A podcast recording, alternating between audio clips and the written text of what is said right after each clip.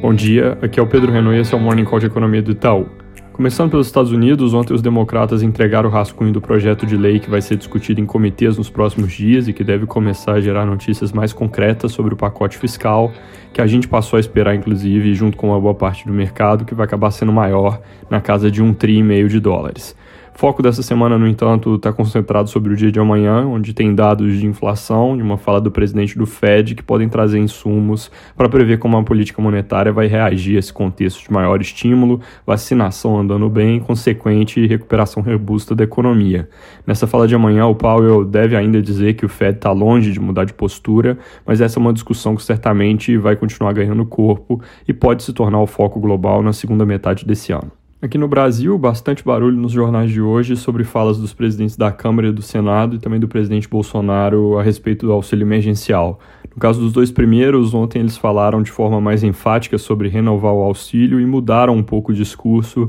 porque passaram a defender que isso seja feito fora do teto de gastos, ou seja, diferente da argumentação inicial, principalmente por parte do Arthur Lira, de que iam encontrar espaço dentro do orçamento primeiro para depois definir o auxílio, mantendo o compromisso com responsabilidade fiscal. O Arthur Lira falou de uma excepcionalização temporária para abrir espaço, enquanto Rodrigo Pacheco disse que não é possível condicionar uma nova rodada do benefício a medidas de ajuste fiscal, ou seja, indo diametralmente contra o que o ministro Paulo Guedes vem defendendo. Lembrando que o caminho legal para ir para fora do teto de novo é crédito extraordinário, que precisa vir via MPM editada pelo presidente, e por enquanto ele não estava a favor de uma nova rodada. Acontece que ontem um programa de TV ele também mostrou uma posição mais aberta a reintroduzir o benefício, disse que a discussão sobre a volta do auxílio é para ontem e que ele acha que o pagamento vai ser retomado. Ele, no entanto, também falou que isso vai trazer problema para a economia, que está sendo estudada uma linha de corte e que o número de pessoas atendidas vai ser menor. Então, apesar das manchetes de jornais que só estão destacando a primeira parte do que ele falou, não dá para dizer ao certo que ele mudou de ideia e quer ir na linha do que o Congresso propõe, ou se ainda está na linha do ministro Paulo Guedes de que pode ter auxílio, desde que de forma responsável, com contrapartidas. Fato é que esse assunto deve dar uma sacudida nos mercados hoje, porque tudo mais constante, a probabilidade de uma nova rodada do auxílio aumenta. Mas, de certa forma, esse tipo de pressão já era esperado, dado o contexto de vírus ainda forte e vacinação ainda começando.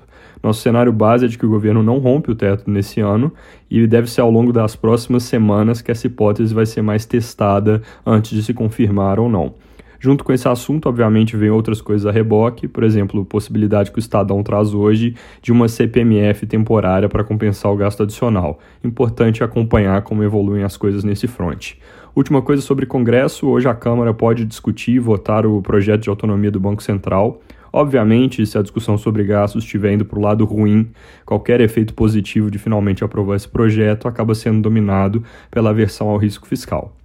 Na parte de dados, agora às 9 saiu o PCA de janeiro, para o qual a nossa projeção está bem próxima do consenso de mercado, em 0,29%, um número que é bem menor do que a alta de 1,35% em dezembro, mas que deve vir com uma composição ruim. Boa parte dessa queda é só mudança de bandeira de energia elétrica, mas por trás tem pressão de alimentos, combustíveis e bens industriais. Os núcleos de inflação, que o Copom mostrou desconforto com o nível deles na última reunião, devem seguir pressionados, então essa leitura de janeiro aqui do IPCA é bem importante para definir as apostas para o próximo Copom. Lembrando, nosso call é de alta a partir de março, se esse número surpreende para cima, ou mesmo se vier nessa nossa linha de uma pressão um pouco maior ali na composição, deve continuar alimentando as apostas do mercado nessa direção. Tem muita gente ainda na dúvida se sobe mesmo na próxima reunião ou não.